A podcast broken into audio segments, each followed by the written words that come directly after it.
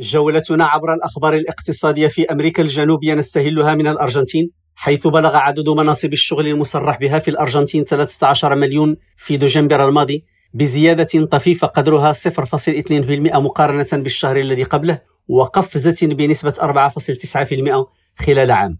ووفقا لآخر تقرير صادر عن وزارة الشغل فهناك ما مجموعه 10.2 مليون شخص من الأجراء المصرح بهم في مختلف القطاعات.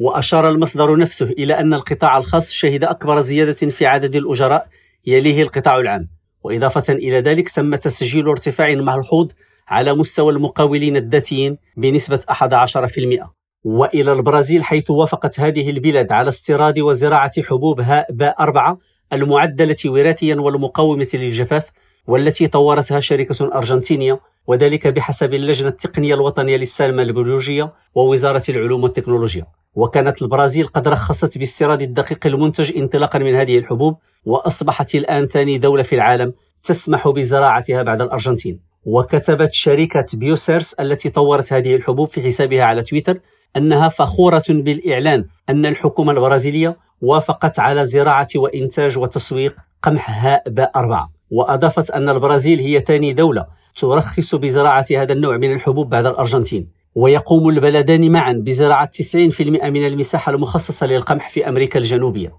رشيد ماموني ريم راديو بوينوس آيرس.